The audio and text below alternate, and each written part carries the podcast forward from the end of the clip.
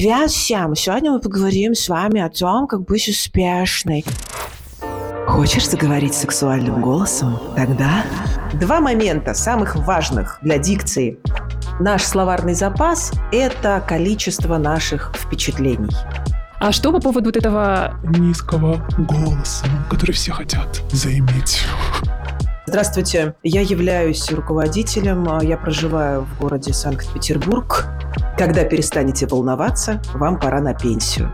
Если звук не выходит, что ж не покусать-то ученика? И потом вот такая вот речь.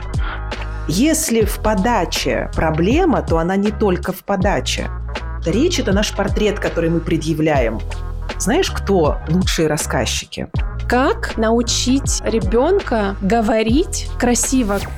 И все такие, «А, так, чё, а, а что я не волнуюсь? Подожди, а я что? А, а, и все начинают сразу вспоминать, что надо волноваться.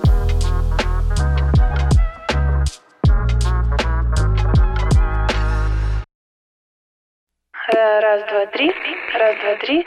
Это подкаст «Мари, говори». У-ху-ху. Друзья, привет! Очень давно уже не было новых эпизодов подкаста. Я надеюсь, что вы соскучились и что вы рады слышать меня, потому что я очень рада записывать этот эпизод подкаста. Рада снова с вами быть на связи. Очень-очень-очень соскучилась. А, почему меня не было? Я была в отпуске, я решала разные задачи. Я получала лицензию на образовательную деятельность. А, можете, кстати, поздравить меня и школу текстов фабрика. Теперь мы лицензированы государством и официально даем дополнительное образование. Ура! Это прекрасный повод был немножечко так поставить на паузу историю с подкастом, но она продолжается. Я люблю наш с вами уютный мир, который мы здесь создали. И мне радостно сказать, что подкаст продолжает свое, разумеется, продолжает свое существование. Вас ждут новые эпизоды с интересными гостями, э, сольные эпизоды от меня, и мы будем выбирать с вами темы, на которые будем разговаривать. Короче, будет здорово, интересно. Здорово, великолепно.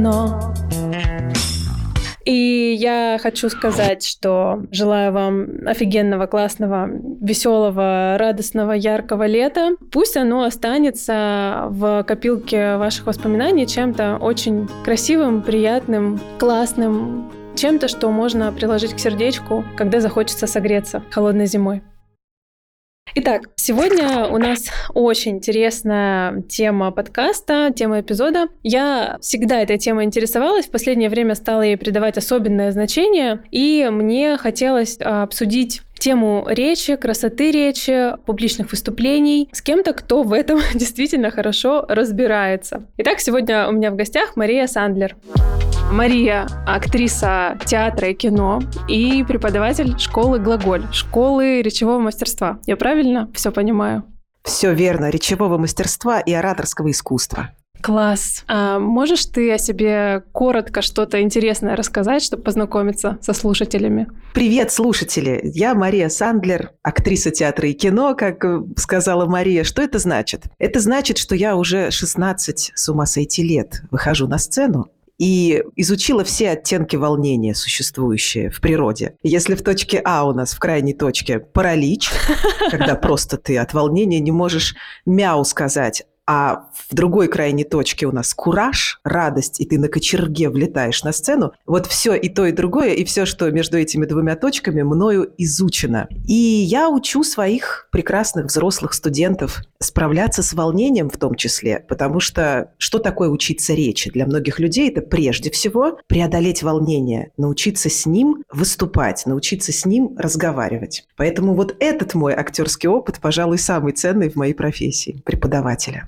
Мне кажется, что у актеров, наверное, в принципе нет а, проблемы с волнением. Так ли это? Волнуется ли актер, когда выходит на сцену? Это совсем не так. Конечно, волнуются. И знаешь, более того, вот время без 27. Уже дали первый звонок. И те, кто забыли, что надо волноваться, ну, знаешь, сидели такие в гримерке, разговаривали, что-то болтали, там, смеялись, обсуждали, дети, семья, все. И вдруг, внимание, артисты, первый звонок. Даже мне страшно. И все такие, «А, так, чё, а, а что я не волнуюсь? Подожди, а я что? А, а». И все начинают сразу вспоминать, что надо волноваться. Ну, как бы не поволнуешься, не сыграешь. Такая есть связочка в голове. Еще есть такая установка еще со студенчества. Это, мне кажется, всем артистам говорят, студентам. Когда перестанете волноваться, вам пора на пенсию. Мол, вон из профессии. Если ты не волнуешься, если нет этого трепета, то тебе делать нечего. И у актеров тоже там есть свои градации. Я знаю артистов, профессионалов, которые много лет в театре, которые не умеют справляться с волнением. Они классно репетируют, И как же они работают? ну вот так и работают, знаешь, э, разные люди работают.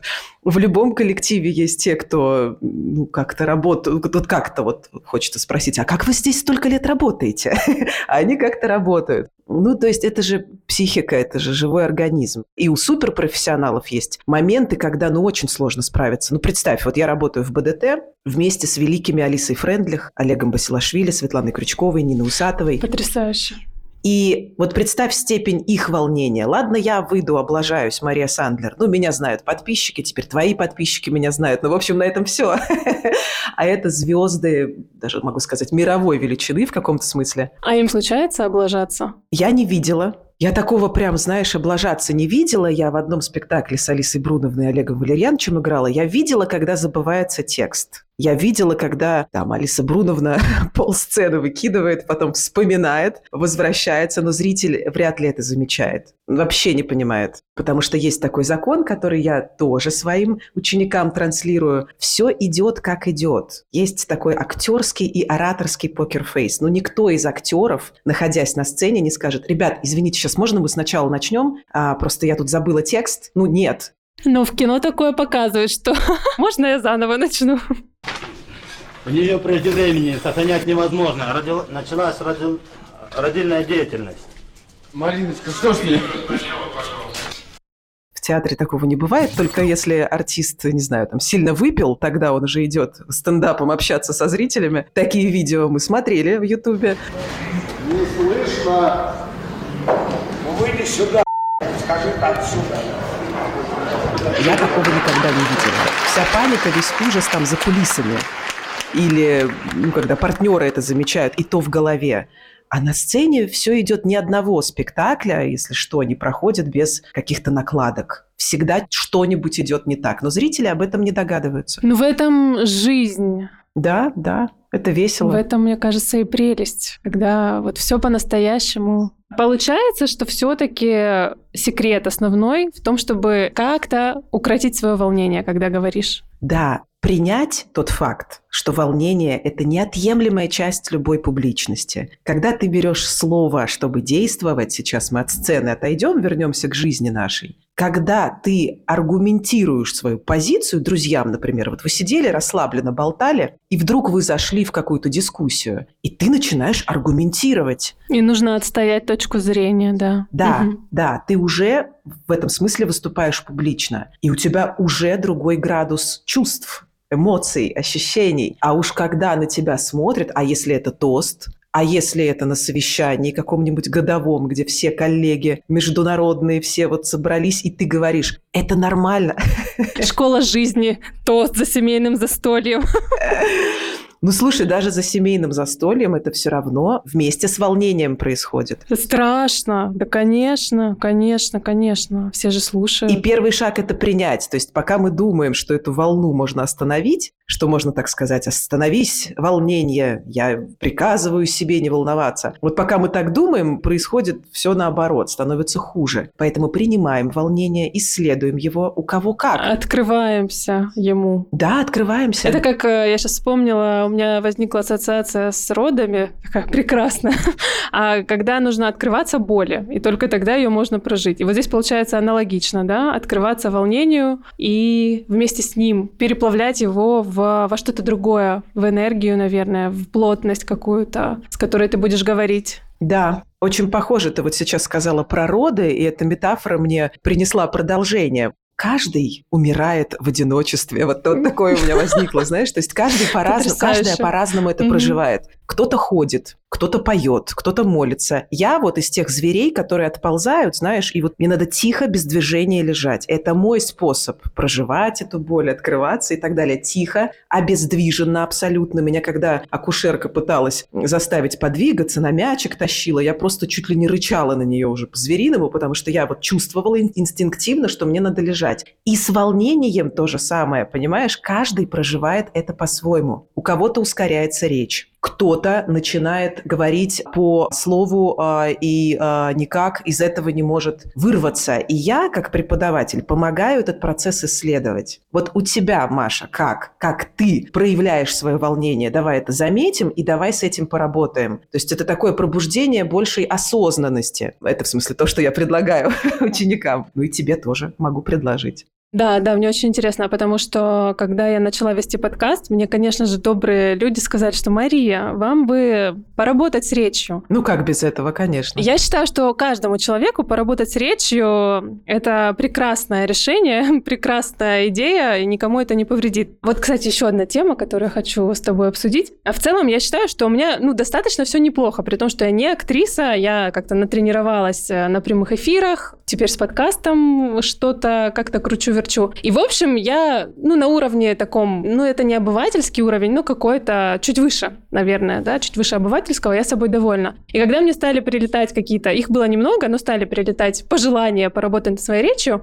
а, естественно, это неприятно, критика всегда неприятна, но да, я заметила, что у меня есть вот эта, э, как эта пауза, она наполняется звуком э, Угу. Вот это то, что я о себе знаю. Я бы не сказала, что это волнение, это что-то другое. А, вот, пожалуйста. А, что с этим делать? Смотри, в твоем вопросе сейчас, слэш-монологе, есть несколько тем интересных, очень важных. Первое. Замечательные, добрые люди, которые улучшают нас, улучшают. Стоит только выйти чуть-чуть, вот нос высунуть в публичное пространство, как тут же диванные критики, улучшайзеры прилетают и рассказывают, что тебе нужно в себе срочно изменить. И это одна из причин, почему люди боятся записывать сторис, записать рилс, что-то выйти экспертное рассказать в соцсетях. И тут тоже важно понимать, да, мы выходим в публичное пространство, и да, могут появляться добрые люди. Как волнение часть публичности, так и вот такая добрая обратная связь. Добрые люди, часть публичности. Да, считайте, что это такое посвящение в успех. Потому что тоже не сразу знаешь ли они прилетят. Некоторые вон годами снимают, и ничего им не прилетает. А стоит только чуть-чуть вот какого-то успеха, отклика поймать, они сразу придут. То есть надо понимать, что это индикатор успешности в каком-то смысле. Второй момент. Улучшаем мы то, что мы хотим улучшать. Вот это важный момент. Как профессионал скажу здесь вот что важное. Что такое хорошая дикция? Это когда я слышу границы слов. Это когда я слышу границы слов. Вот сейчас у меня их нет, они съедены. Нет начала слова, конца слова, середины слова. Если я слышу границы слов, если я тебя, Маш, понимаю, все нормально с твоей дикцией, она нормальная. Да, она не идеальная. Слышали, слышали, добрые люди? Да, Мария Сандлер, профессионал, эксперт в ораторском искусстве, утверждает, что у Маши все нормально с дикцией. Дальше у меня к тебе вопрос. Что ты хочешь улучшить? Ты отвечаешь, у меня есть «э», с которыми я хочу поработать. И на этот вопрос я могу тебе дать обратную связь, ответ. «Э», вот эти э, зву- звуки, обычно мы ими заполняем знаки препинания в речи. Вот как в письменной речи у нас есть точки, запятые, двоеточие, тире, связки между мыслями, связки между предложениями. И в них мы ставим эти «э» от того, что наш темп-ритм становится немножко суетливым. Мы вообще боимся пауз. Те, кто никогда профессионально речью не занимались, к паузам относятся не как к инструменту профессиональному, не как к части речи, а как, ой, остановка, да, пустота, ступор, я остановилась, а вдруг меня перебьют, еще ученики мне говорят. А вдруг все подумают, что я не знаю, а вдруг я забуду, что говорить дальше. Такой аргумент есть. Пауза отличает поставленную речь от непоставленной. Ну вот так, если очень грубо. Первое, с чего начинается работа над красивой речью, это с пауз в местах знаков препинания. Удивительный совершенно инструмент. Там сразу несколько зайцев мы убиваем. Первое, мы перестаем экать, как только внимание направляем в паузу. То есть мы не думаем о том, как не экать, а фокус внимания наш весь в паузах.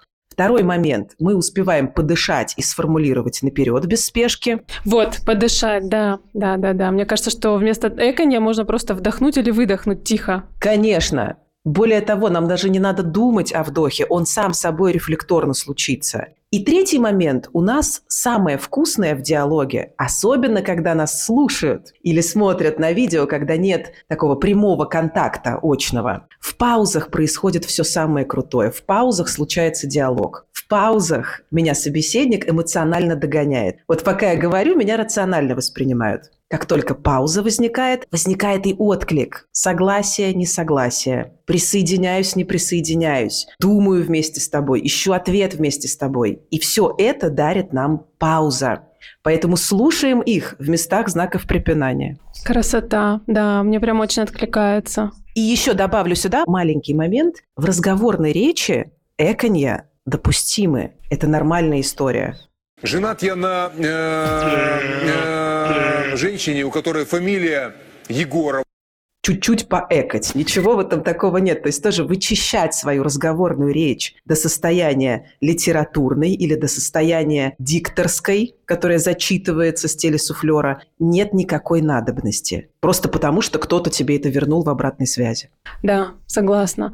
А, Когда ты говорила о силе паузы, я вспомнила одного оратора, девушку, которая выступала на конференции блогерской. И она начала свое выступление с того, что она поднялась на сцену и взяла паузу. То есть она молча поднялась на сцену, взяла паузу, посмотрела на всех, и это было так эффектно. Она произнесла пару фраз, потом снова взяла паузу недолгую и сказала, что я хочу привыкнуть к сцене, я хочу привыкнуть к вам. И это было так неторопливо, так красиво и так сильно, что мне очень запомнилось. И вот когда ты говорила про красоту, про наполненность этих пауз, я прям вспомнила эту ситуацию, да, я полностью солидарно поддерживаю. Окей, значит, теперь я буду брать паузу и этим пользоваться как инструментом. Класс.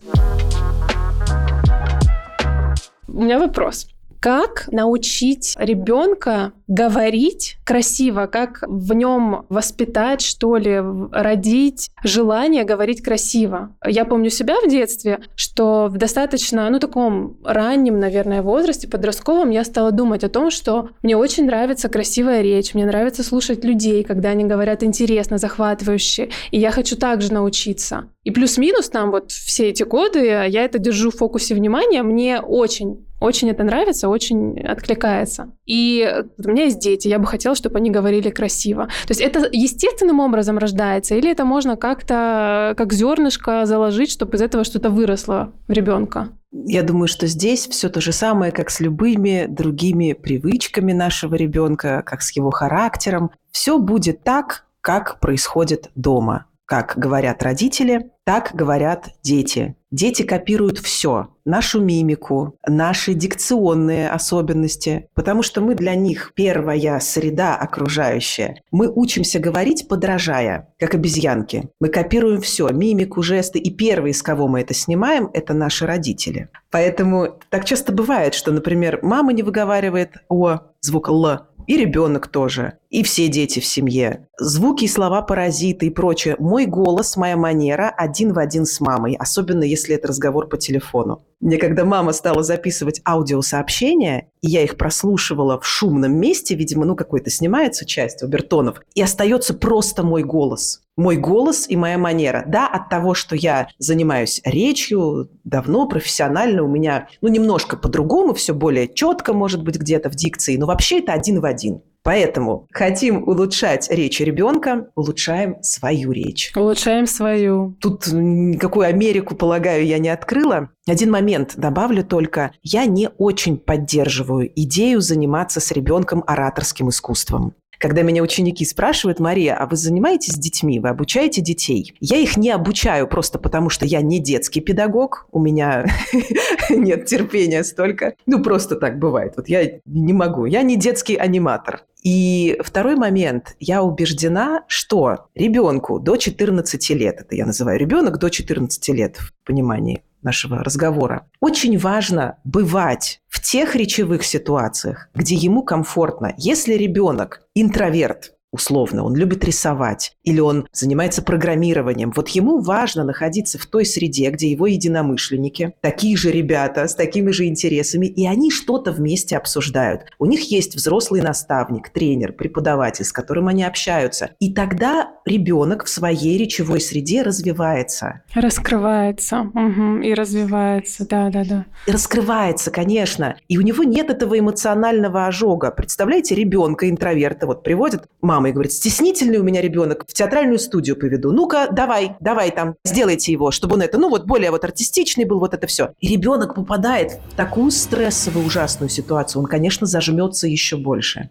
И, конечно, ему будет очень сложно потом выступать публично. Это я сейчас пересказываю истории, невыдуманные истории, о которых невозможно молчать, которые мне мои взрослые ученики рассказывают как было у них когда-то. И я сама прошла много театральных студий в своем детстве, потому что я любила это дело, мне это нравилось, я туда стремилась. И я помню ребят, которых туда приводили, а им это было совершенно не надо. Вот мальчишка, он хочет гонять по полю, бегать с мячом, вот ему это надо, ему туда надо, а не в театральную студию. Поэтому, дорогие родители, во-первых, начинаем с себя. Это как научить ребенка читать? Прекрасный вопрос, которым мы все задаемся. Ну, может быть, нам просто читать самим. Как я однажды увидела своего ребенка, неожиданность такая была. Мой ребенок за обедом с гаджетом.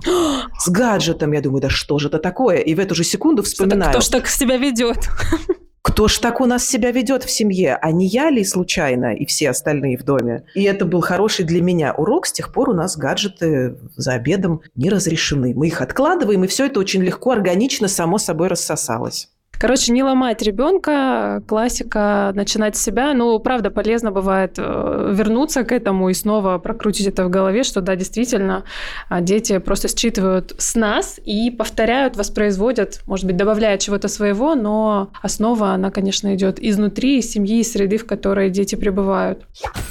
Еще я хотела у тебя узнать, как у профессионала, о взаимосвязи, скажем, хорошей речи и хорошей учебы. Есть ли она? Или может там двоечник? Ну, может, наверняка, да, конечно, просто потому что забивает на какую-то дисциплину, на предметы, но при этом классно, интересно, ярко говорить. То есть есть люди, которые действительно такие шалтай-болтай, но они умеют клево рассказывать истории. А здесь дело в речи или в чем-то другом, в том, что они там событийный ряд помнят и могут воспроизвести, или в какой-то харизме. То есть, да, возвращаясь к вопросу, может ли плохой ученик классно говорить? Объемный такой вопрос. Может, может, может. Все тут очень индивидуально. Что типичного замечаю я? В основном мои ученики, есть такая группа большая моих учеников, это люди в прошлом отличники, отличницы в основном. Отличники, отличницы, которые очень боятся допустить ошибку. И чтобы ошибку не допустить, они предпочитают пропускать вперед кого-то. Ну, я подожду, пускай вот Петя скажет.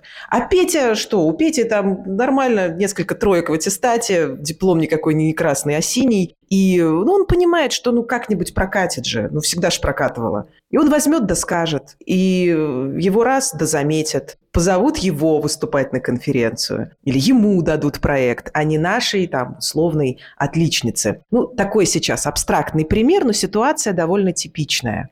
Если мы очень боимся допустить ошибку, если мы очень хотим сделать все правильно, что часто свойственно пятерошникам, то это препятствие на пути к свободной речи. Что такое красивая речь? Это довольно размытое понятие. Речь, которая отвечает тому содержанию, которое ты хочешь передать, вот она для меня и есть красивая. Если у двоечника, у троечника есть содержание, есть что сказать, и он это свободно делает, и он делает это внятно, без чрезмерного количества звуков-паразитов, если там есть внятный темп и ритм, если есть там структура в этом сообщении, то замечательно. Это про интеллект? Про интеллект в том числе, конечно. То есть, ну, глупый человек не может хорошо говорить никак. И неважно, какие у него оценки. Угу. Нет, если мы сейчас говорим о том, что важнее, содержание или форма, то и то, и другое. Не бывает красивой, но не содержательной речи. Такого ну просто не бывает. Как равно и наоборот. Если в подаче проблема, то она не только в подаче. Ну, то есть вот такая вот монотонная речь, когда, допустим, профессор выходит и что-то вот так рассказывает. Там, если вслушаться, Ну, просто мы устаем в это вслушиваться. Но если вслушаться, там и с содержанием не очень. Там, скорее всего, не держится тезис. Там, скорее всего, одно да потому по кругу, по кругу, по кругу. Там есть, скорее всего, бессвязность там отсутствие эмоциональной аргументации полное. То есть, ну и то, и другое страдает. Не бывает так, что одно вот идеально, а второе нет. Столько взаимосвязей, интеллект, харизма, артистизм. Кстати, артистизм или артистичность? Артистизм и артистичность, и так, и так можно. Вообще, что такое харизма? Вот тоже меня часто ученики спрашивают. Харизма, я в этом абсолютно убеждена, это не врожденный дар. Вот. У меня, кстати, вопрос здесь есть. Речь – это дар, харизма – это дар.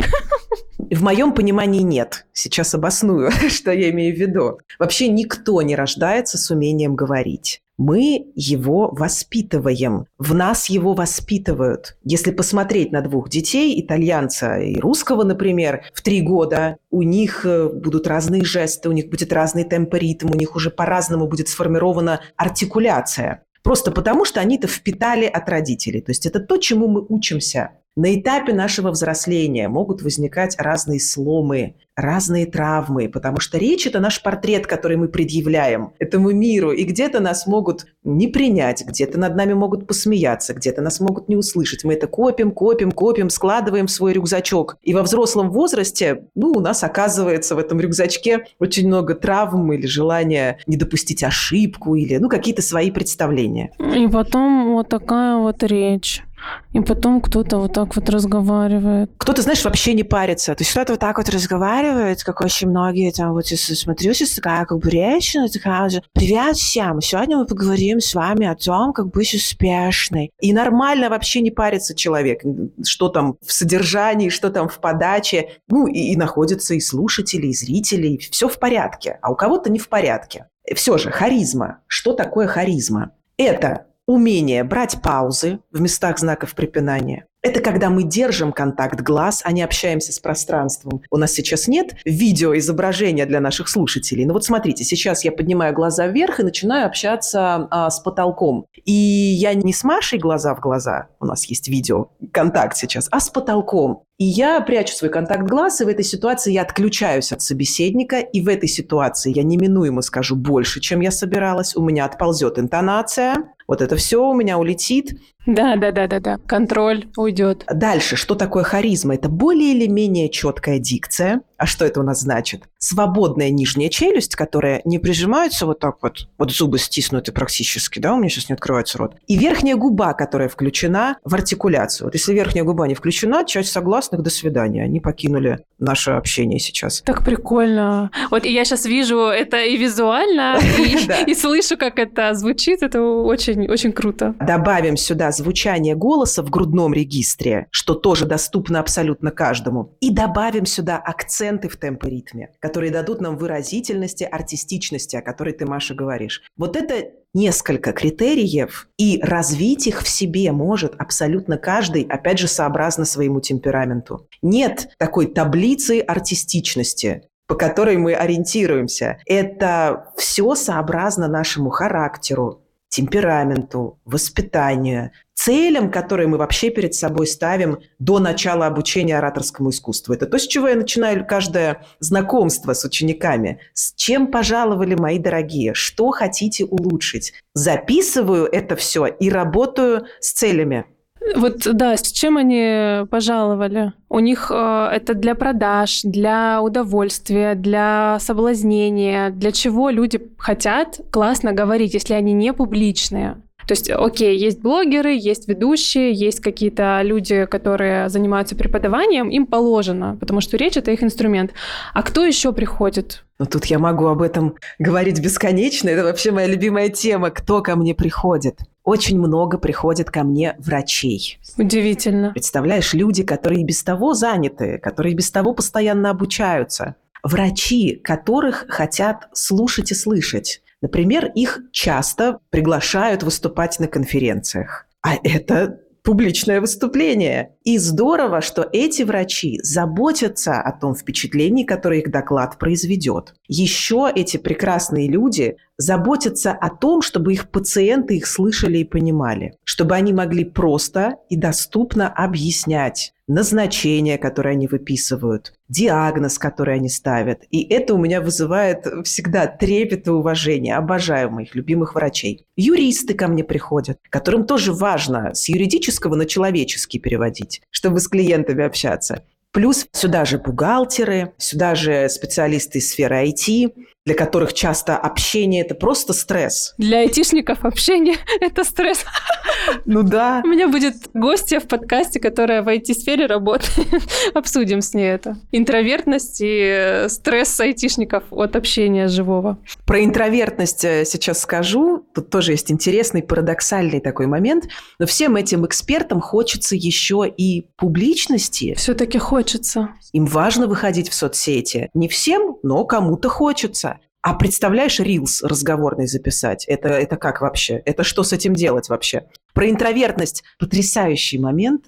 Знаешь, кто лучшие рассказчики? Я на курсе, то есть как проходит обучение, я большой адепт сторителлинга. Для рассказчика самое важное – это умение слушать, наблюдать. Те, кто в компаниях молчуны, которые наблюдают, слушают, впитывают, они пополняют свой багаж наблюдений, впечатлений. И вот условно интроверты – это у нас, ну, допустим, айтишники, фотографы, бухгалтеры, потрясающие рассказчики. Они раскрываются невероятно в рамках обучения. Это для меня такое всегда волшебное превращение, и я очень всегда ему радуюсь. Так что интроверт – это вообще никакой не приговор. Это хорошая особенность. Наоборот, преимущество получается.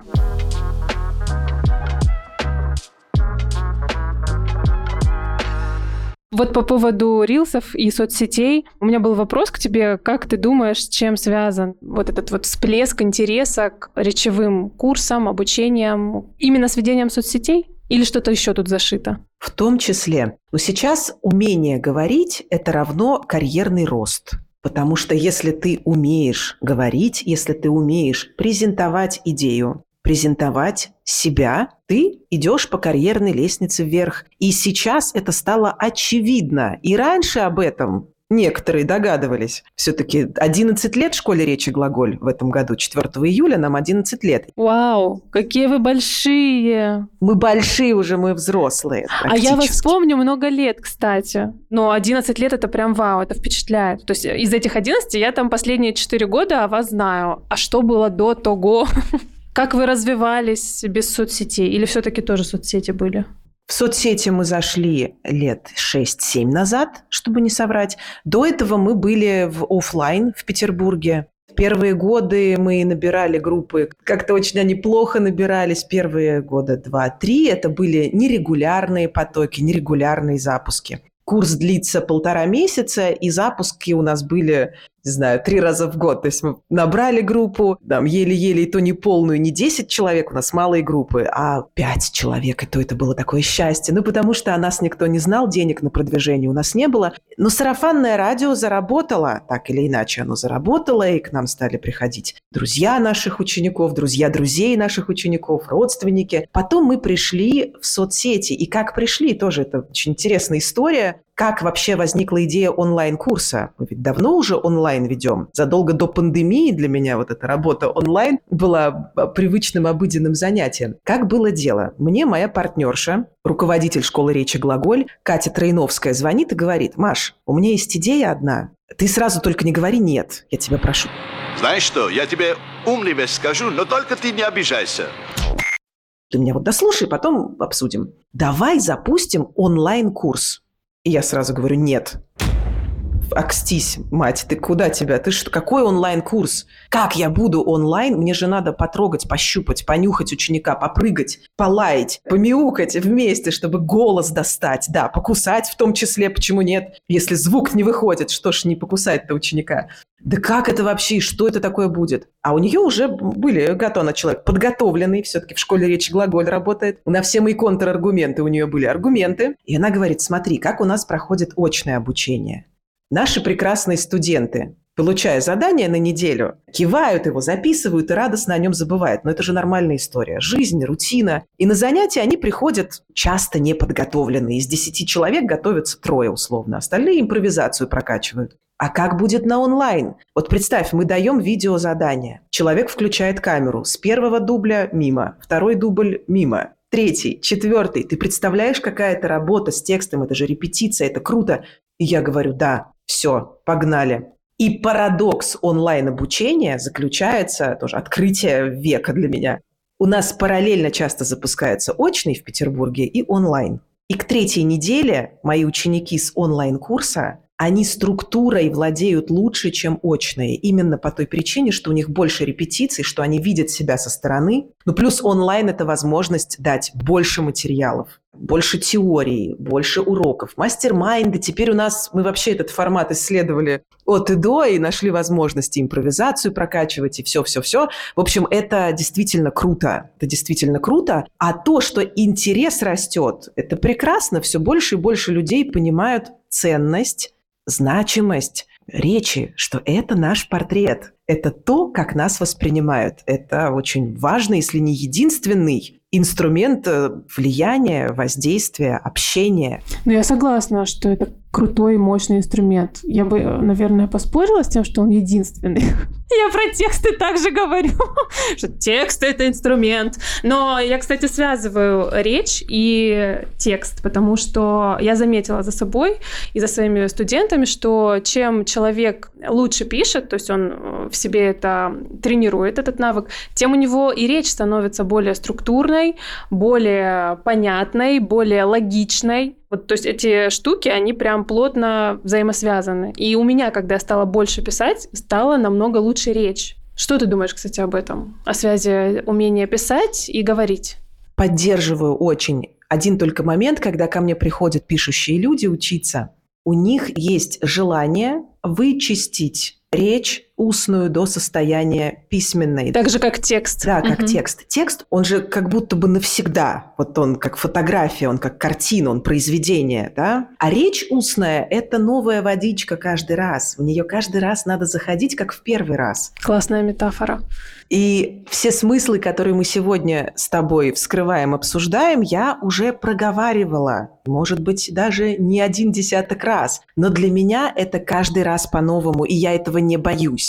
А люди, пишущие, работающие с текстом, как с произведением, хотят приблизить вот устную речь в те же рамки втиснуть как будто бы. И когда они понимают, что устная речь – это другое, им становится легче. Они разрешают себе говорить не как писать. То есть устная речь, она в ритме другая, она менее причесанная, что ли. Она менее обязательная, аккуратная и такая статичная, да? Круто, мне пришла мысль о том, что я вот своих студентов всегда стараюсь расшевелить и увести их от формальной письменной речи в сторону такой эмоциональной, расслабленной, похожей на устную отчасти. Именно потому, что вот в устной речи действительно больше жизни, а письменная речь, она часто скована. И моя задача именно вот эту скованность убрать. И, и я часто возвращаю студентов к вот такой идее, что подумайте, как бы вы об этом рассказали своей подруге, вот просто за чашкой кофе, вот как бы выглядел этот рассказ. Вы бы не использовали вот это слово, вы бы не разговаривали так формально, вы бы вообще не пользовались бы деловой лексикой. Расслабьтесь, пишите так, как вы говорите. И вот этот баланс между стройностью письменной речи, текста и харизмой, энергией текста. Вот это самое крутое. Я вот обожаю, когда через текст, через письмо считывается харизма человека, его энергия, вот эта плотность, которая вот она видна. Если э, себе это разрешает человек, она видна. И это что-то вот про комплексность, а, которую я много раз уже отследила за время нашего диалога. Комплексность всего, что мы делаем, и взаимосвязь всего, что мы делаем. Наша речь, наше письмо, наша харизма, наша раскрепощенность, позволение себе вообще как-то проявляться, быть, говорить, не зажимать свою челюсть. Это все как будто бы пазлы какого-то одного многогранного такого красивого шарика. Да, канцеляризм и деловой стиль обожаю. Это у меня тоже такой частый момент, когда «Здравствуйте, я являюсь руководителем, я проживаю в городе Санкт-Петербург, я имею троих детей, вот это вот обожаю, является коими данный, соот- собственно, соответственно, непосредственно. Три всадника апокалипсиса я их называю. Ты знаешь, удивительное дело, не только юристы. Это может быть... Все, это наше родное, мне кажется. Это вот про тесто, из которого мы сделаны. Да, родное. И я очень удивляюсь, когда, знаешь, это бывает в речи совсем молодых людей. Вот приходит девчонка ко мне из бьюти-сферы учиться. Но они же в школе учились. Да, и там, может быть, в универе преподаватель такой был, так разговаривал. И вот это чувство, что когда я беру слово, я как будто бы не имею права говорить живым разговорным языком. Это что ж такое, люди слушают. Это ж надо коими является. Я же не могу сказать этот, надо сказать данный курс. Данный курс является неотъемлемой частью как личной, так непосредственно и профессиональной сферы. Не надо так говорить, ребят, проще, проще, вы что? И писать не надо, пожалуйста. Да. Как тактично сказать человеку, и нужно ли это делать, что ему бы что-то бы хорошо бы пойти в школу глаголь, например? Вот как тактично сказать? Сейчас расскажу маленькую историю о том, как мне советовали. То есть это тоже не тактично было. И у меня вопрос к тебе, да, заранее. Я предвосхищаю свою историю вопросом, как это сделать тактично. Так вот история. У меня была родственница, которая много лет прожила в США, и она работала с текстом, она работала в пиаре, и когда я поступала в университет после окончания школы, я поступала на журфак, она достаточно резко, просто на улице чуть ли, мы с ней встретились на улице, она меня едва ли не схватила за руку, сказав что-то вроде «Маша, у тебя такая плохая речь, у тебя такая плохая дикция, какой журфак, срочно что-то с этим вообще делай, это невозможно». Вот, но это, конечно, было очень неприятно, но я близко к сердцу не приняла, то есть меня это не остановило. Но вот как это сделать по-другому? Как аккуратно, мягко сказать человеку, что, ну, что-то бы тебе сделать? Или без запроса вообще не стоит этого говорить? Без запроса вообще не стоит этого говорить. Все. Ну все, ну как? Что значит, как сказать? Маш, как сказать человеку, что брови другой формы надо? Слушай, волосы... Нет, смотри, вот знаешь, Маш, вот кудряшки тебе хорошо, но ты лучше выпрямляй, Маш. Ну вот мне так кажется, я так чувствую. Ну и чувствуй, сиди себе дальше. Опять же, я пойду дальше. Я против того, чтобы курсы дарили. Нельзя дарить курсы ораторского искусства, как и курсы кройки и шитья, как и курсы сальсы. Ты хочешь, иди сам учись, отстань от человека. Это будет эффективно только если человек сам решил, сам понял, вот я хочу на журфак, а как моя речь? Пошел и спросил, слушай, как моя речь? Ну, я тебя поняла с 15 раза только. Ага, значит, мне надо пойти погуглить, несколько школ посмотреть, увидеть именно глаголь, например, именно Марию Сандлер, посмотреть, понять, да, это мой преподаватель, хочу к этой голосистой женщине с выразительным носом. Вот она мой преподаватель, вот она мне нужна, она мне поможет, да? И тогда только это будет эффективно. Все остальное выброшенные деньги, время, нервы. Когда запрос изнутри. Конечно. Угу. Как и все в нашей жизни, мне кажется. Ну, то есть это как сказать, слушай, ты нервный, иди к психологу. Иди в жопу будет ответ и очень правильный. Ну, а как тут еще ответить? Да, это про границы. Согласна с тобой.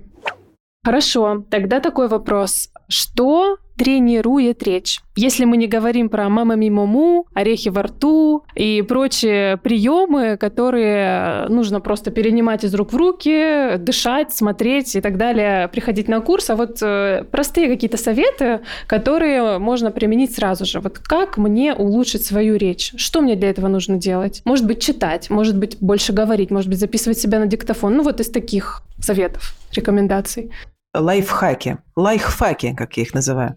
Итак, первое. У многих есть такой вопрос, как мне расширить мой словарный запас. И тут совет будет далекий от упражнений, от речи, да, есть всякие игры занятные, но наш словарный запас – это количество наших впечатлений. Вот, например, э, вернемся к материнству. Замечала ты, Маш, или нет, когда сидишь с ребенком долго и только с ребенком, только три месяца ты, а где у кисы глазки, а где у кисы носик, да кто это такой сладкий у меня? Ты, ну, не то чтобы тупеешь, но тебе как будто бы сложно говорить на какие-то другие темы. Все твои речевые ситуации сузились до одной. Они про кошечек. Они про кошечек, да, они про, про ножки, про топ-топ, про песенки.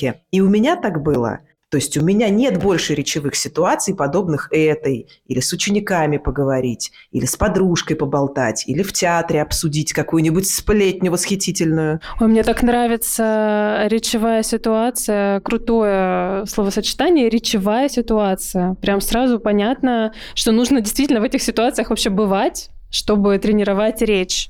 Бывать, конечно. И поездка куда-нибудь, в другой город, да хоть за город, да хоть, я не знаю, на метро, на крайнюю ветку и погулять там, это уже смена обстановки, это уже новое впечатление, и это уже работает на словарный запас. Поэтому новые впечатления, новые нейронные связи – вот что самое эффективное для словарного запаса. Он бывает пассивный, он бывает активный. Какие-то слова уходят в пассивный словарный запас, надо их возвращать в активный. Узнали новое слово, как в английском языке. Узнали какое-то слово, нужно его проговорить, как бы тоже в разных речевых ситуациях. Итак, это про словарный запас, но все-таки про технику речи. Два момента самых важных для дикции включать верхнюю губу, открывать нижнюю челюсть. Я вот на твоем примере, Маш, если ты не против, покажу, как это может работать. Например, если бы ты пришла ко мне на курс, среди задач, которые я бы тебе предложила как ученице, была бы как раз работа с нижней челюстью. То есть открытие гласных звуков, и это у большинства людей такая история, это ну, нормально немножко ее поджимать, потому что если можно не стараться, зачем стараться, да? И часто мы звуки «а» недостаточно открываем. И вот есть три этапа. Первый этап, я бы тебе сказала, открываем звук «а». А. Да, мы говорим глаголь. Глаголь. Глаголь. Вот услышать, да, гл- не глаголь, да, глаголь. Да, да, я прям чувствую, как моя нижняя челюсть такая заработала. Да, мы делаем упражнения. Это гимнастика для нижней челюсти, это линейка гласных, это какие-то звукосочетания. Нет, не звукосочетания, а просто технически мы открываем рот. Второй этап. Мы пробуем это в слогах, в словах, в тренировочных текстах. Например, тебе бы я порекомендовала тренироваться с упражнением алфавит. Это вот так выглядит. Ба-ба-ба-ва-ва-ва, га-га-га, да-да-да, жа-жа-жа, за-за-за, ка-ка-ка. Вот сейчас Маша видит, вы не видите, но у меня челюсть как у щелкунчика. Вниз-вверх, вниз-вверх. Свободно, да, легко открывает А. И третий этап – это уже автоматизация. Это когда в потоке речи у меня этот звук открывается во всех словах. Вот три этапа. И для каждого этапа свои задачи, свои упражнения. Для того, чтобы прямо сейчас заговорить четче и лучше, вот такое представьте, во время вашей речи должны быть видны зубы. Если зубы не видны, значит челюсть поджата, губы сомкнуты, все, все, все. То есть четче шевелить губами и шире открывать гласные. Вот весь секрет. Класс. Короче, друзья, открывайте рот. Конечно. Открываем рот и шевелим губами. Ну, ну открой рот, открой, открой. Ну,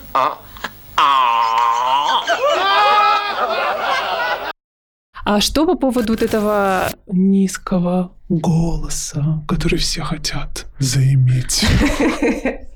Все ли, все ли, такой вот тоже вопрос интересный. Ну да, я э, сама часто встречаю такой, хочешь заговорить сексуальным голосом? Тогда? Ну вот это все. Я против искусственных манипуляций с голосом.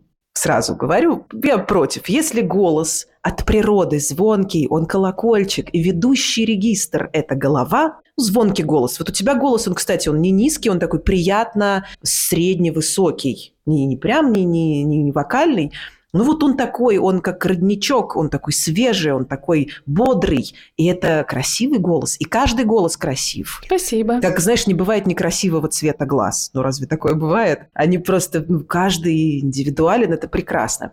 Есть неумение обращаться с голосом. Вот если у нас есть привычка повышать интонацию все время, например, или какие-то подскоки в голосе, то ну, просто у нас наш прекрасный голос звучит не так красиво, как он мог бы. А что касается э, сексуально, не сексуально, ну, это же такие моменты субъективные. Если это звучит искусственно, для меня это сразу смешно. Я сразу начинаю хихикать, когда я замечаю, что кто-то пытается как-то вот немножечко женскую энергию пробуждать. Вот я сразу ржу. Есть статистика, какое-то исследование. Опять же, я в руках эти цифры не держала, эти бумаги. Но все же есть такое, что как будто бы низкие голоса вызывают вызывают больше доверия и больше экспертности. Но это тоже можно объяснить. Высокий голос такой бесплотный, опять же. Это как будто детский голос. Это голос, у которого еще нет, ну, не половозрелый, как будто бы. Да, мы хотим взрослого человека, чтобы учиться чему-то. Но взрослой интонации, взрослого темпа ритма можно добиться с любой высотностью изначальной. То есть это вопрос не в тоне, а в подаче. Для этого есть элементарные приемы речевые, голосовые. Но это нужно свою осознанность пробудить. Вот. Осознанность в смысле заметить, услышать себя, услышать свои паузы для начала. Захотеть что-то улучшить. Да, интонацию свою услышать. На это требуется время. Для этого и существует обучение. А можно ли как-то вот разблокировать э, зажатость голосовых связок, чтобы твой голос естественным образом, без актерства, да, скажем так, без притворства, вот так будет правильнее, зазвучал более гармонично? Вот, как ты сказала, по-моему, в грудном регистре, правильно я да. Это какие-то техники, какие-то упражнения. Положи сейчас руку на грудь, положи руку на грудь и скажи «Угу». Угу. Угу. Я тебя спрашиваю, понимаешь, ты говоришь «Угу». Угу. Угу. Вот сейчас под рукой вибрация, под ладонью вибрирует. Это твой голос, который тебе дан природушкой-матушкой. И вот пока под ладонью вибрирует, ты звучишь естественно. Но в твоей речи есть такой момент, что вдруг так раз иногда, и в вокальный диапазон уходит голос. И это не про зажим в твоем случае, нет, это просто про подвижность, такую пластичность голоса, он так следует за эмоциями. И если это в какой-то момент вот чуть-чуть замедлиться, услышать, голос можно выровнять и управлять им в этом смысле. В твоем случае это не про зажим, а в других случаях мне надо смотреть и слушать ученика. Ну, то есть, конечно, есть зажатость в гортани, и голос вообще у нас очень связан со всем плечевым поясом. Это нижняя челюсть, гортань, шея, плечи, грудь. Вот, вот эта вся зона. Это про жесты, это про такое ну, тотальное раскрепощение, а на самом деле внимание. А вот у тебя очень красивая зона ключиц, э, шеи, Спасибо. лопаток. Это все потому, что у тебя прекрасный голос? Есть взаимосвязь? Не знаю. Ну, про... ну, ты так сказала, что здесь э, эта взаимосвязь есть. Я подумала, хм, ну вон у нее какие красивые плечи. Значит, да, значит, есть взаимосвязь. Осанка, да, да. Спасибо, что похвалила. Мои плечи. Осанка, да, осанка очень важна. И раскрытые ребра, скажем так. То есть вот если представить, что у нас от груди тянется ниточка, вот за нее нужно потянуть, и чтобы грудь вот так вот стремилась вперед к следующему размеру, да, как я это называю, то есть чуть-чуть как бы вот так вот вперед. И тогда наши ребра раскрыты, и нам легче звучать. А опять параллель у меня с другими какими-то сферами жизни. Мне про раскрытую грудную клетку на спорте постоянно тренер говорит. И это снова про то, что все чертовски прикольно взаимосвязано. Это классно. Вопрос, который меня, признаюсь честно, ну не то чтобы мучил, но как-то я об этом думала и даже была порой возмущена. Можно ли вести блог и быть э, популярным блогером, не умея говорить? Да, можно, но почему? Почему вообще такое бывает? Я решительно этого не понимаю. Ну, это мое такое какое-то детское. Вот просто я возмущена, что есть такие люди, которые говорят ужасно, но почему-то они популярны. Вот, это просто крик души. Маш, тут, э, наверное, неэтично спрашивать, приведи пример, но он у меня просится. Вот давай так, вот давай так. Ирина Хакамада умеет говорить? Конечно, мне нравится. Конечно. С сомнением сказала Маша. Нет, нет, нет, без сомнения, я тоже так считаю. И вот смотри, что такое умеет говорить, не умеет говорить. Ты сейчас про смысл или про подачу, чтобы я понимала? Я про подачу. То есть есть э, очень занудная, монотонная подача. Сейчас много-много-много всяких экспертов э, в разных совершенно нишах, и многие совершенно не умеют, ну, на мой взгляд, говорить. Что это значит для меня? Это значит маленький словарный запас, это значит монотонность речи, отсутствие окраски в речи. То есть вот это для меня в публичном каком-то поле не умение говорить. На мой взгляд, э, если ты там ведешь прямые эфиры, ты ведешь вебинары, это твоя обязанность профессиональная говорить так, чтобы тебя хотелось слушать, чтобы тебя могло слушать, потому что, ну окей, я не буду, естественно, называть имен, но вот в моей нише есть некий эксперт, и как-то я посмотрела вебинар и подумала, боже, ну как же можно так скучно говорить? Ну, ну почему? Смотри, сейчас я закончу мысль с Хакамадой, чтобы люди не подумали, будто бы я ее считаю плохим оратором. Я просто выясняла, на какие критерии опираешься ты, оценивая речь как недостаточно хорошую. Мало кто замечает, но у Ирины Хакамады не самый приятный голос – не самая лучшая дикция. То есть, в принципе, там не открывается нижняя челюсть, там вот какой-то такая есть манера. Прям зазвучало как Хакамада. Да.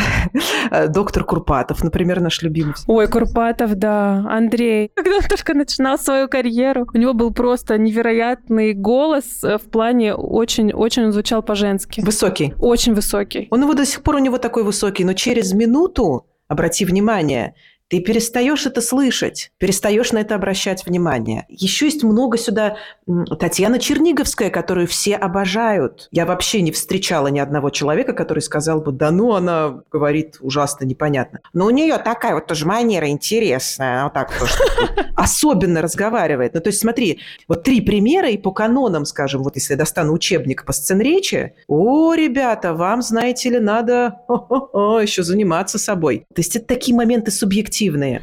Но это, наверное, уже про манеру. Вот я поэтому и выясняю. Не, э, манера, но там же что? Это же все про гортань, про нижнюю челюсть, про все-все моменты, которые, которых я уже сказала. Возвращаясь к монотонной речи, к скучному повествованию, к затянутому повествованию. Первое, что может быть, просто неопытность в этом вопросе. Такое может быть. Может быть, человек еще не осознал эту важность, может быть, человек еще думает пока, что говорить это ну, так же, как писать, а писать получается. Так вот, я сейчас сделаю, попробую еще, еще, еще, на сотый раз поймет, что не получается, и, может быть, задумается про обучение, а может быть и не задумается. И на каждого спикера есть спрос. Вот это хорошая новость на самом деле. Не надо бояться, не надо ждать идеального момента, чтобы провести свой первый вебинар. Я так считаю всегда. Да, найдутся те, кто скажут, господи, помилуй душу мою грешную, вы как посмели выйти в эфир с такими-то согласными. Такое бывает. Или вот невозможно слушать, фу, напишут. Ну, напишут, ну, окей, сделаем выводы, учимся. То есть это же путь путь, у самурая есть путь, не только цель. Ну, смотри, а что мы тут можем поделать? Вот эксперт, который говорит скучно. В моей сфере есть э, спикеры, которые говорят скучно, но они преподают речь, чтобы ты понимала. Более того, у них говор, более того, у них короткое дыхание, потому что, ну, не все в моей сфере актеры, мы начнем с этого. Все-таки тут я без ложной скромности скажу, что лучше, чем актеры, никто не изучает технику речи. Ни один логопед, ни один фонопед. Потому что это 4 года в комнате с черными стенами, в лосинах, понимаете, скачешь и целый семестр изучаешь глухие согласные, а потом звонкие, а потом гласные, вот это все. И я понимаю, что да, не каждый психолог может так говорить, окей, но как-то что-то чуть-чуть со своей речью же можно попробовать сделать, если ты преподаешь. Но это, опять же, это мое мнение, при котором я и остаюсь. У этого эксперта есть аудитория. Им ок, кто мы такие, чтобы доказывать им обратное, да? Да, тут действительно больше и сказать нечего. Но, тем не менее, мне, мне важно было выразить крик души. Понимаю, да. я тебя понимаю. И меня бомбит на эту тему тоже. А что по поводу тех самых прямых эфиров? А несколько советов для тех, кто боится выйти лицом в сторис и что-то сказать словами через рот. И несколько советов для тех, кто хочет еще дальше пойти и выйти вообще в прямой эфир и что-то вещать онлайн? Смотрите, первый я уже сказала, важный очень совет. Идеального момента провести прямой эфир. Про сторис я уж вообще не говорю. Не будет никогда. Вы никогда не будете на 100% готовы это сделать. Лучшее время сейчас. Зато потом, когда уже получите опыт, научитесь, какой контент у вас будет, покажете до-после, покажете свой первый эфир, посмеетесь э, всей соцсетью своей, а может и не посмеетесь. То есть не надо от первого эфира ждать э, чудес. И не надо на целый час выходить туда. Если мы говорим сейчас не о продающем вебинаре, у которого есть презентация, у которого есть там свой регламент, а про прямой эфир просто, да, общение с аудиторией. 10-15 минут. Один тезис То есть одну мысль на один прямой эфир раскройте. Не надо там готовить полуторачасовое выступление. Часовое тоже не надо. Чуть-чуть попроще. Выберите ту тему, которая вас зажигает, в которой вы как рыбка в воде. Я свои первые прямые эфиры вела исключительно про технику речи. Не про теорию ораторского мастерства, а про технику, потому что для меня это на тот момент была такая свободная тема, что вот ночью меня разбуди, я найду, что сказать. Позаботьтесь о себе, подготовьте себе тезисный план. Не конспект своей речи, пожалуйста, не надо все это записывать и пытаться прочитать по бумаге. Тезисный план так, как вы это понимаете. Это может быть план из ключевых слов, это может быть план из каких-то опорных тезисов, предложений. И смело в него подглядывайте, не как в шпаргалку на экзамене, а смело открыто. Это абсолютно нормально, чтобы у вас был план. Что касается историс и прямого эфира, потратьте время на проговаривание текста, не на заучивание его, не надо наизусть его учить, как текст роли, а проговаривать. Вот в новую воду мы заходим, каждый раз в новую воду, не надо пугаться, что «А, новое слово возникло, «А, вот я ж тогда хорошо сказала, а сейчас вот так не получается сказать. Это нормально, это и есть публичная речь, это и есть устная речь и ее правила и законы и особенности. В сторис, если вы уже сняли 46-й дубль, а не получается, бросьте вы это дело, идите погуляйте, подышите, попрыгайте, кота поцелуйте, отвлекитесь. Лучше уже не будет. Если после пяти дублей не получается, лучше не будет. Отвлекитесь, мозг это все переварит, вернитесь и запишите. Держим контакт глаз, улыбаемся. Улыбка не только видна, но она еще и слышна в голосе. Особенно если у вас низкий голос. Вот у меня низкий голос, и если я снимаю мимику, он звучит не, совсем нейтрально, непонятно, что я чувствую, что испытываю. Стоит мне чуть-чуть улыбнуться, все, голос сам на это откликается. Он становится живее, он становится бодрее. Ну и смотрите, лучше, чем как надо, не надо. Прекрасная цитата Гришковца. Лучше, чем как надо, не надо. Без перфекционизма подходим к этой задаче. Как получится, так получится. Классно, я согласна. А вообще, если вы, ну, прям, ну, совсем боитесь, если вы уже 100 эфиров провели, а все равно все плохо, и вы уже привыкли к тому, что все плохо, и думаете, ну, наверное, так и должно быть, идите учиться. Как преподаватель не могу об этом не сказать. Ну, то есть, если уже не работают ваши ключики, идите учиться, вам профессионал даст новые ключи. Плюсую. Вообще всему можно научиться. Вот все, что в голову не взбредет, все подвластно. И тем более сейчас так много инструментов, преподавателей, экспертов, способов э, получить какой-то навык, э, что-то присвоить себе. И то, что кажется вообще фантастическим, ну нет, это не для меня. Все для меня, все для вас, все для нас. Вот все на расстоянии вытянутой руки находится, надо только взять. Вот я э, всю жизнь мечтала о спорте. Я мечтала о рельефе, о том, как я пойду в спортзал, но было очень много факторов, которые меня тормозили. И вот я уже там больше трех месяцев занимаюсь регулярно, я думаю, елки-моталки. Э, раньше нельзя было, ничего на самом деле не мешало, просто нужно взять и сделать. И так и с речью, и с текстом, и вообще подставьте любое слово. Ну, я думаю, что у нас получилась очень содержательная, интересная беседа. Можно подвести э, какой-то итог, Мария. Ты можешь пригласить на свой курс э, наших слушателей. Я с огромным удовольствием приглашаю слушателей на курс. У нас тут вообще такая история происходит эпохальная. 41 поток онлайн-курса «Выступай легко» был 41, при том, что у нас бесперебойное производство. Это полтора месяца и новый поток. Полтора месяца и новый поток. И мы тот инфопродукт, тот онлайн-продукт, который может похвастаться таким долгим жизненным циклом. Но настало время этот цикл прерывать, изменять немножко. У нас сейчас прямо сейчас, пока я говорю, запускается последний поток курса «Выступай легко», и я решила его изменить, преобразовать, и когда этот подкаст увидит свет, я думаю, что это уже будет реализовано. А что-то мне это напоминает. Я недавно такое же перерождение со своим курсом проделала. Вот прям очень похожая история на ту, что ты рассказываешь. Я вообще по ходу общения замечаю, сколько у нас пересечений интересных, общих, синхронных. Да, начиная с того, что мы обе Марии. Да-да-да-да-да. И вообще, чем больше я сама постигаю ораторское искусство, ораторское мастерство, и чем больше у меня преподавательский опыт, тем больше я все упрощаю, скажем так. Упрощаю и сокращаю. Вот в начале своего пути у меня были длинные теоретические лекции, я много-много говорила, теперь все меньше, меньше, меньше, емче, емче, больше практики. И вот это преобразование происходит теперь с курсом, он будет другим, и теперь за 4 недели можно будет овладеть базой ораторского искусства. Вот то, о чем мы с тобой сегодня и говорили. Мы больше говорили про мастерство, вот так будет правильнее сказать. Есть ораторское мастерство, есть ораторское искусство. И я в курсе поделила это на два модуля. Четыре недели – это ораторское мастерство, которое может позволить себе каждый. Поэтому, ребята, если у вас какие-то есть затыки, сомнения, вы хотите улучшить, вы хотите избавиться, вы хотите изменить, дальше подставляйте сами, приходите, все возможно. Буду очень рада.